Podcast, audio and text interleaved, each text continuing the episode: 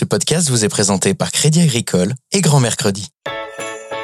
Grands-parents sereins, grands-parents sereins, le podcast qui vous permet enfin de garder vos petits-enfants l'esprit libre. Bonjour les grands-parents. Chers grands-parents, aujourd'hui dans ce nouvel épisode de Grands-parents sereins, c'est Franck, grand-père de cinq petits-enfants, qui nous a confié sa question. Grands-parents sereins, quand s'occuper de ses petits-enfants ne devient plus qu'un plaisir.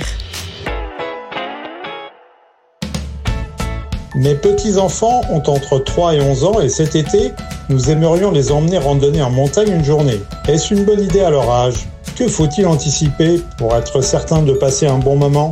Cher Franck, Sophie, conseillère montagne dans une grande enseigne d'articles de sport, vous répond. Bonjour. Écoutez, euh, c'est une excellente idée, mais ça se prépare. Donc euh, moi, je vous dirais qu'il y a trois choses qu'il faut avoir en tête. Euh, la première déjà, c'est de partir tôt, dans la fraîcheur du matin, ou alors en fin d'après-midi, afin d'éviter les grandes chaleurs. La deuxième chose que je vous conseillerais, c'est de bien préparer votre itinéraire, de bien repérer le chemin.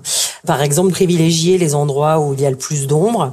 Et puis aussi de rester un peu raisonnable sur les distances à parcourir. Par exemple, euh, un enfant de 3 ans aura du mal à faire plus de 4 km. Après, s'il est équipé euh, de manière assez légère, vous pourrez toujours le transporter euh, dans un sac à dos spécial. Enfin, la dernière chose, moi, je vous conseille de bien regarder la météo avant de partir. Quelle température il va faire Y aura-t-il des risques d'orage Comment ça se passe en termes de vent, de phase, de dos Et puis, euh, évitez aussi de viser un trop gros dénivelé. 500 mètres maximum, euh, c'est ce que je vous conseillerais. Bon, même si un enfant de 11 ans euh, est forcément plus endurant qu'un enfant de 3 ans. Il est d'abord primordial que les enfants se sentent à l'aise pour marcher. Donc, Première chose, je dirais euh, des bonnes chaussures. Alors, euh, il y a une idée qui veut que les bonnes chaussures de rando, ce soit des chaussures fermées. Ben, écoutez, pas forcément. L'important, c'est surtout que les sandales de randonnée, elles adhèrent bien au sol. Donc, elles peuvent être euh, ouvertes. Après, il faut se protéger du soleil. Donc, euh, je dirais qu'il faut un chapeau. On en trouve euh, même, vous savez, avec des petites capes là qu'on met à l'arrière et qui protègent le cou. Évidemment, euh, indispensable la crème solaire et puis bah, les lunettes de soleil. Voilà.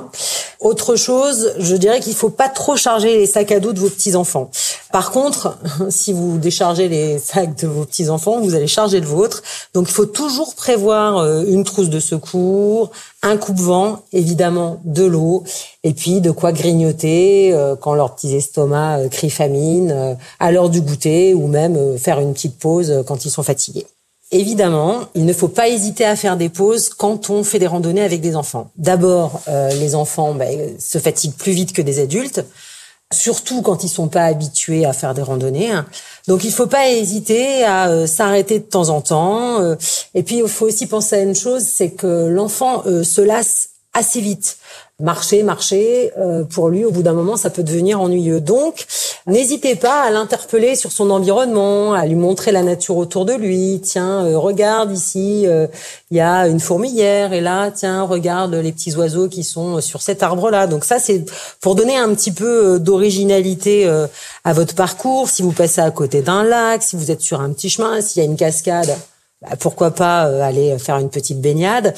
Demandez-vous ce qui peut euh, plaire aux enfants et proposez-leur toute cette diversité euh, lors de vos randonnées. Je vois que vous partez avec des enfants qui ont 3 et 11 ans. Donc pour euh, le plus petit, celui de 3 ans, je vous conseillerais de lui donner la main.